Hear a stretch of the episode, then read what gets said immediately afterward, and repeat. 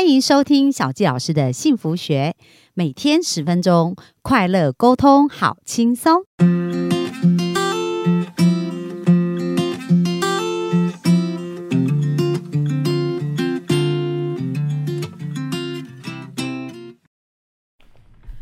欢迎收听小教师的幸福学，很开心又在空中跟大家见面。那昨天我们听到牛史记老师的故事呢，感觉到生态的保育这件事情，其实跟每个人都很有关，因为其实你所感受到那个。相关的议题，就你感兴趣的议题，有可能就是你的使命在那里的一个方向哦。所以牛史记老师不小心钓了一个鱼，从此跟这个鱼结下了不解之缘，然后就一路上开始一连串的一个很特别的一个旅程。那今天呢，我们就想来聊聊，就是说，哎，这个梦想的种子啊，它如何种下去，然后可以开始开花结果，对一个人的生命又有什么样的一个影响？所以我们就先来听听牛史记老师他说到一段他小时候的一个故事，就是怎么。从放弃，然后到他后来勇于追求梦想的这个经过。好，那我们就热情的掌声来欢迎我们的牛史记老师。嗯，各位听众，大家大家好，我是牛史记老师。在我小的时候啊，我喜欢画画，也喜欢田径。嗯，啊，所以我在小学的时候，嗯，参加画画比赛拿不错的成绩，然后在田径队呢，也曾经拿过板桥市的。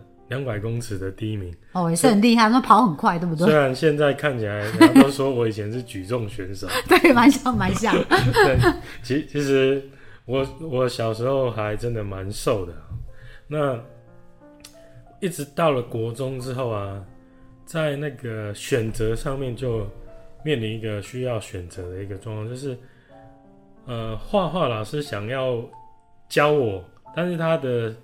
上课的那个时间就是每一个课外的课外的那个学习课程，我记得是在星期三的下午，但是呢，那刚好跟那个练田径的时间就冲冲突。对啊，所以我就在那情况下，我选择了那个田径。嗯，因为其实就放弃了画画。对我当时画画，我我遇到一个瓶颈，我自己觉得就是我用铅笔素描画的水啊。看起来像水泥哦，我觉得没有办法突破那个那个感觉，我就觉得啊，我先不要不要，我我我还是去做，我觉得努力就可以达成的一件事情，那就是去练田径。那但是有一个转折点，就是我们那个年代就是还是以升学为主，那结果呢，我记得。那时候所谓的 A 段班，还 A 加班、A 减班。嗯哼，我记得我那时候还被分到 A 加班。对，全校最最好的班。全校三个班，然后我还当班长。结果呢，有一我记得国中二年级上学期的最后一个期末考，结果我考了全班最后一名，也是 A 加班的最后一名。啊，那时候压力很大，然后。那时候我回家想了很久，然后其实还有一个过程，就是说我已经为了考试，我我有一个月没有练田径，嗯，然后刚好田径队有有一个有一个呃路跑活动去淡水了哈，跑了一个蛮长的距离，大概十五公里，然后我就也跟着去了，但是呢，我是全队最后一个回来的。还跑输女生的第一名哦，对，所以那时候突然压力就来了。我在想说，我到底要不要练？回去想了很久之后呢，我决定就放弃田径了。然后在辅导室跟那个田径队教练哭了好久，印象中哭了很久。然后就是我放弃田径，就是准备要好好读书这样子。嗯，所以当时先放弃了美术画画。接下来又放弃了田径，然后就选择了功课，好，就是选择好好的上学这样子。所以，我们其实人生在做很多选择，可是，在潜意识其实他是会写下连结，就是说，因为是放弃了他选择功课，可是内心还是会有遗憾在，对吗？对。所以后来你在什么事情察觉的那个遗憾呢？嗯，就是在我想要当牛史记老师的那一刻。嗯，对。所以你那时候有那种感觉，就是说，哎，以前放弃、放弃、放弃，然后呃，感觉对生命很多东西都开始放弃了。就是其实人的潜意识会这样，因为当我们写下一些连结，就是说，呃，我在选择不是去突破，而是放弃。那我潜意识就会觉得我自己放弃掉很多我喜欢的东西。那所以在选择上面的勇气呀、跟生命上面很多的呈现，就会有这种状况。因为我刚好在跟牛史记老师聊，他就讲到说，哎、后来他在工作，在各方面，他好像就常常会出出现一种放弃的心态。对对，哦，那那那到后来是什么事让你这个放弃的心态开始翻转跟改变？就是当我看到牛史记的这个生命力之后，它它其实是一个很特殊的一个动物的生态啦哦。那这个有机会再跟大家分享。那我要讲的是说，其实当这个环境生态讲师呢，就是当牛史记老师其实是没有办法有足够的收入的。那其实牛史记这这个话题，因为它太小了，所以呢，也也不足以说哦，让我每天都开课。但是呢，我在钓鱼的过程中呢，就是我就发现了一个问题，因为台湾有很多外来入侵动物，那其中呢，对原生鱼类影响最大，当然就是人还有这个栖地的改变。那栖地的改变，其中有一项是外来入侵的鱼类。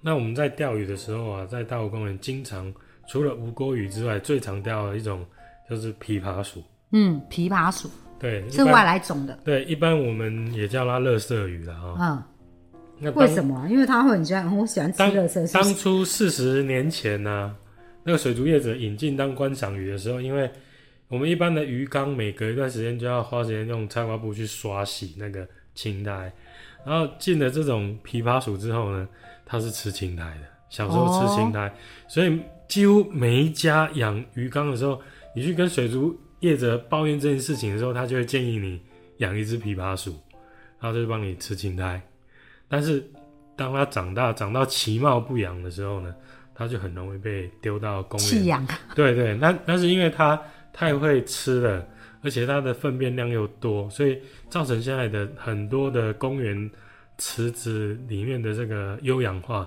都是无锅鱼跟琵琶鼠造成。哦，那我在钓鱼的过程中呢，有一天突发奇想呢，我就拿网子在岸边捞，我想琵琶鼠在岸边嘛，那就刚好因为那时候是它的繁殖季节，我就这样子捞到一大堆，很多的琵琶鼠的鱼苗长得像蝌蚪一样，啊，我就想，那我就下班我就来捞，然后我就拍照做记录这样子，然后做成我个人的一个记录，然后慢慢的就开始丢到社群上面，如果有人注意到，或许有一天政府会会想要关注这个话题。那就是这样子的过程中，在大武公园，我也经常免费的就讲起来，只要有有人有兴趣，小朋友有兴趣，然后钓上来琵琶鼠就会跑到我这里来，我就开始介绍，讲解什么是琵琶鼠，这对样跟生态的关对系。，介绍它的生态，还有它对于整个原生鱼的影响。当然，它不会直接吃牛屎剂啊，但是因为它把很多食物都吃掉掉了，所以它环环相扣，使得还有很多原生鱼就在这个环境没有办法生存就。这个饿死了。对，这个可能会是一个另外的一个话题啊。但但是呢，就是这样引起的那个回响，就是刚好有台北市民在运动的时候发现，晚上的时候琵琶鼠上来换气，那个数量多到很恐怖，吓人呐、打一九九九去反映。那刚好有一个市议员呢，他很重视这个话题，他就他的助理到大湖公园问钓客，哎、有没有琵琶鼠的困扰的时候，那个当时的钓客就说：“那你去找张家红啊。”对，所以他们是这样找到我的。所以在二零二零年，在这个议员的帮忙之下呢，我们就办了第一次的移除活动。那我也因为这样就上了很多的媒体体对，是这样。那那这就讲到说，刚刚讲到说，因为我的收收入来源比较少，呃，我现在有另外一个身份，就是海鱼基金会的生态讲师。嗯，那其实也是在那时候，海鱼基金会呢，他们接的渔业署的这个专案，要移除外来入侵的水生动物，其中有一项就是琵琶鼠。他们看到媒体，然后间接就找上你。找到我，然后问我要不要去兼差，所以我就又多了一份收入。嗯，目前来讲还算蛮稳定的一个兼差的收入。那就除了去彝族琵琶鼠，也去日月潭垫那个鱼湖，哦，所以我现在有很多呃跟这样鱼相关、跟生态相关的。对对对对，那小鸡老师提醒一下幸福听众，其实我觉得牛史记老师的故事也蛮值得我们醒思的哦，因为很多人都会觉得说，哎，他可能没有很爱、很喜欢他的工作，但是他也不知道他可以发展什么。但是我们刚刚从这个牛史记老师的故事发现，他就是对一个事情的热爱啊，开始产生兴趣。那这个这个兴趣，他就无条件的去付出哦，付出的过程当中也很自然的去愿意分享，这分享就很多很多的资源就开始连接。那在这些连接的过程当中，就开始有一些收费的一些呃部分呢，是可以产出，那就发展出另外一个很特别斜杠。因为现在在移除外来种的一个生物里面呢，因为呃我们张家宏呃我们的牛史记老师应该是算是目前业界唯一的一个在做这样的事情，对不对？其实目前有很多专业的在针对不同的动物，因为那个林务局啊，早早先在他们包括天上飞的埃及圣犬，后来后来因为用很多方法都没有办法，后来是请猎人就去把他们打下来。嗯，然后像那个绿鬣蜥，后来也都各县市都有有专专业的人在做。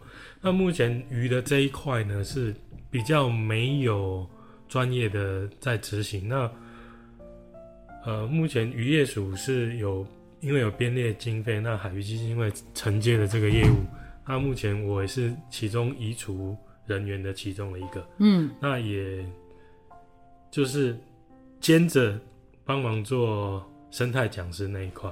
那当你在做这些事情的感觉是怎么样啊？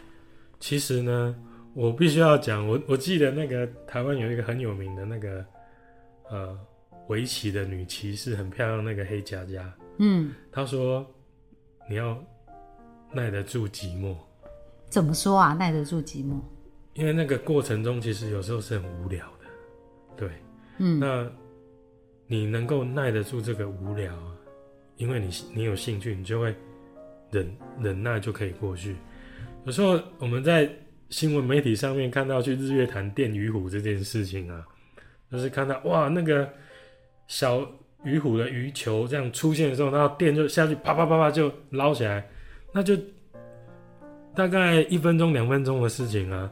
我们新闻就看到以为整个日月潭都是这样，可是事实上我们去电的时候，也有可能四个小时出去都没有遇到啊，哦啊，为什么要电女虎啊？因为那个他们也是外来种。对，其实他们的状况是更严重哦。在生物学上定义，在台湾，它除了外来种以外，它已经进阶成为外来入侵种。哦，它已所以已经经破坏生态了。它已经造成可能经济上或者是那个呃农业上的损失，甚至呢危害到其他动物的生态。对，那日月潭的这个鱼虎，一般我们它正式中文名叫小盾鲤，那它其实是东南亚的一个物种。那它进到台湾之后呢，没有天敌的情况下，它就会大量的吃掉日月潭的鱼。那日月潭的鱼会，他发现他们的鱼都不见了。他们的经济鱼种啊，哦，特别是我们有时候去早期去日月潭街上会吃到一种小型长长的鱼，叫奇力鱼。其实台湾到处皮塘都可以看到，包括我们大武公园跟碧湖公园都会遇到。可是，在那边竟然被都没有，都被被皮被那被种被吃到几乎没了，因为其实它在日月潭本身它就有另外那个曲腰鱼是它的天敌。那其实日月潭还有另外一种小型鱼是也是外来入侵种，叫玻璃鱼。玻璃鱼吃奇力鱼的鱼卵，然后多方受敌这样。对，然后所以在那里就几乎消失了。然后它大大的它还会吃曲腰鱼，所以造成当地的渔民的损害很大。哦，那其实在这个过程，就是外来种的鱼也都是人带进来的嘛。对对对，所以也是大家应该对生态更关心、更了解，大家也不要随便带外来种的，因为可能会破坏原来这个地方的生态。哦，那刚刚牛史基老师有提到说，哎，其实有关于你对鱼的这个热情啊，他呃发你发现对他的热情，对你的生命有什么样的改变吗？我就觉得我想要让这个生态留下，让后后来未来的这些孩子们，他们可以很自由的可以在这里就看到原生的鱼。那因为这些外来入侵种，它会让整个生态变化太大，就是它会让这里的物种单一化。台湾是一个很特别的地方，因为在这里我们有很强大的生物多样性。因为在一般欧美国家比较寒带的国家，那边讲食物链，什么动物吃什么动物是很单一，很很单纯的。嗯，但是台湾因为生物多样性，它变成一个食物网，哦，像网子一样。如果一个物种不见，它影响很多其他的物种。因为一个物种不见，变成吃它的动物，它就去吃别的动物。所以在这个过程中，就会让这个自然生态变成单一化。像我们在大湖公园进行移除作业的时候，百分之九十以上是外来鱼种。哇，就变成我们本本本地的鱼种会变少。好啊，那今天我们也差不多，可是我们就有一个逻辑跟概念，发现说，其实每个人的梦想在不同地方发酵，都是会对这个大自然是变得更好。就是说，如果我们有产生那个感应跟连结的话，就是勇敢去做。那明天呢，我们就继续再聊聊，因因为其实在这个自然物种的一个移除的过程，或者了解这个生态，也有很多好玩的事情哦。所以明天我们就再来多聊聊这个部分哦。那我们今天分享就到这边，谢谢大家，拜拜。